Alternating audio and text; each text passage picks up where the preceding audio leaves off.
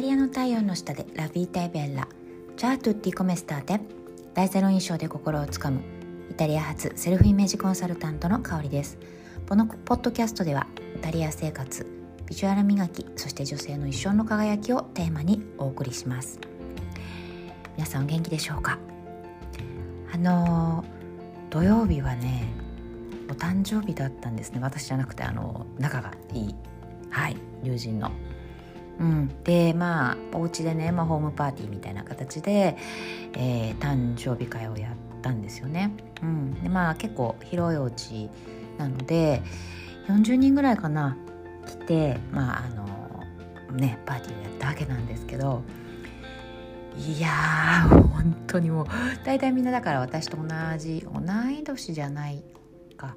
あもう本当に下はえーそう彼らのお嬢ちゃんたちも来てたので下は15歳から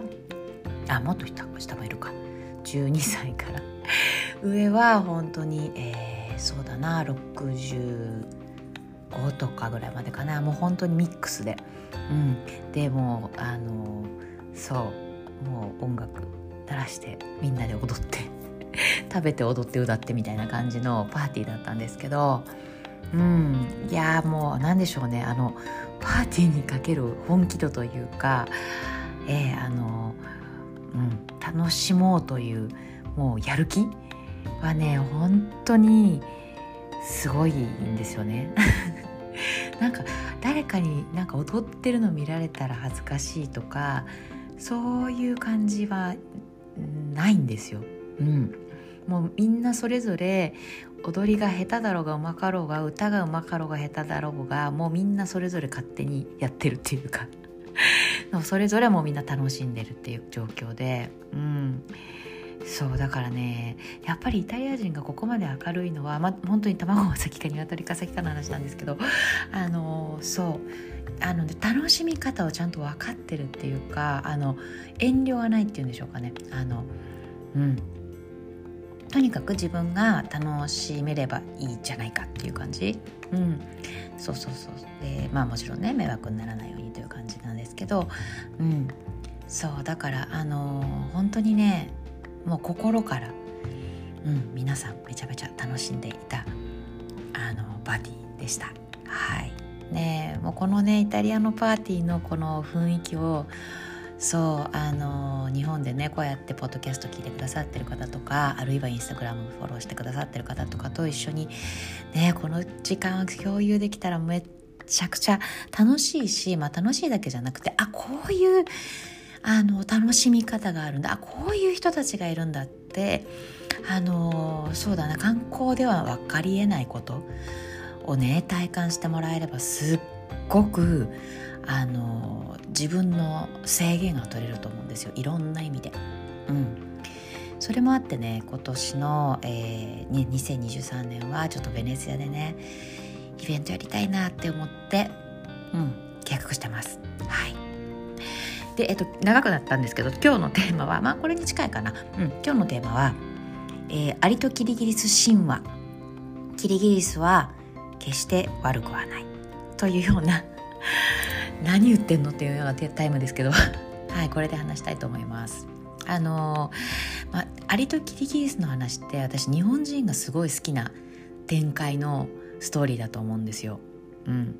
まあ、どういうことかというと、まあ、アリさんはこうねあの、えー、春夏秋冬もう休むことなくもう一生懸命コツコツコツコツコツコツ働いてもう本当にもうねあの働き蜂のように、うん、働きありっていうのかしら。そうそう。めちゃめちゃ仕事をしてますよね。ね、で、まあ、そうやってあの一生懸命アリさんが勉強じゃないや。仕事してる時に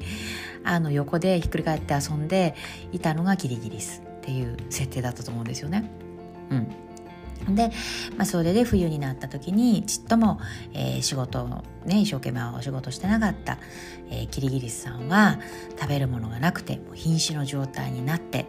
そうだからまあねこうアリさんみたいに、えー、一生懸命ねこう働かなきゃダメだよっていうのを教訓とするような、まあ、ストーリーだったと思うんですよ。うん、でもちろん、えー、皆さん子供の頃に一度は読んだことあるんじゃないでしょうか。うんそう私もこの絵本は結構まあ教訓というかああそうか一生懸命勉強しなきゃいけないんだなっていうふうにこう幼心に思った記憶は あるんですけど、うん、でねでなんかこの本だけだとでもキリギリスがやってることが100%なんか非難の的というかあの悪いって思いませんか？読んでて、うん、そういうふうに思ってた方が大半じゃないかなって思ってて私もあのそうやっぱキリギリスになっちゃダメだって思ってたんですよね長いこと。うん、でもイタリアに来て本当にあの気づいたのはキリギリスは100%悪くないしあの遊び方を知ってるキリギリスはキリギリスですごい素晴らしいことなんだなって思ったんですよ。うん、つまり、まあ、ちょっとこのねこのキリギリスの例は極端ですけど遊んでばっかで全然仕事してなかったっていうまあね話だから、まあ、極論なんだけれどもでもねアリさんみたいに毎日毎日仕事ばっかりして何にもその遊びとか楽しみがなくてあの仕事ばっかりっていうアリさんの人生もある種私は間違ってると思うんですね。うん、つまり、うん、なんだろう。何のために仕事してるのっていう、まあ、このね彼らの場合はもちろん食べるものがなくならないようにってことだったと思うんですけど。でも、まあ、これはねあくまでもありの話で私たち人間はやっぱり自分の人生でうん、一緒の何でしょうあの身近なね大切にしたりする人たちあの大切にしている人たちと時間を共有して豊かな幸せな時間を過ごすとか、まあ、それこそ昨日のパーティーじゃないけどあの一緒にねこうパーティーでこう笑ったり、えーね、お酒一緒に飲んだり談笑したり踊ったりっていう遊びも実は人間を豊かにしてくれるすごく大事な要素だと思うんですよ。うん、なのでちょっとこのねアリとキリギリスのストーリーで言うとあの100%アリに軍配が上がるっていうのは私は違うんじゃないかなって思ったんですよね。うん、遊びを知ってるキリギリスさんもすごくそれはそれであのね素晴らしい人生だと思うし、うん、でなんなら、まあ、それこそあのずっと遊んでばっかりであのまずいなっていうふうに気づいたキリギリス。だったらよしじゃあ僕はバランスよくアリさんみたいに仕事もするけどでも僕のあの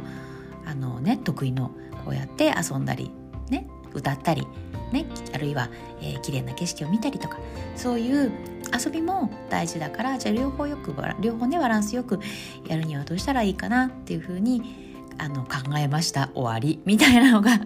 私のアリとキリギリスの理想像、うん、っていうのをちょっとね今日シェアしたくてお話ししました。はい。どう思ったでしょうか？それではですねはい。今週も、えー、始まりました。1週間、えー、はい。素敵な1週間になりますように。それでは良い一日をお過ごしください。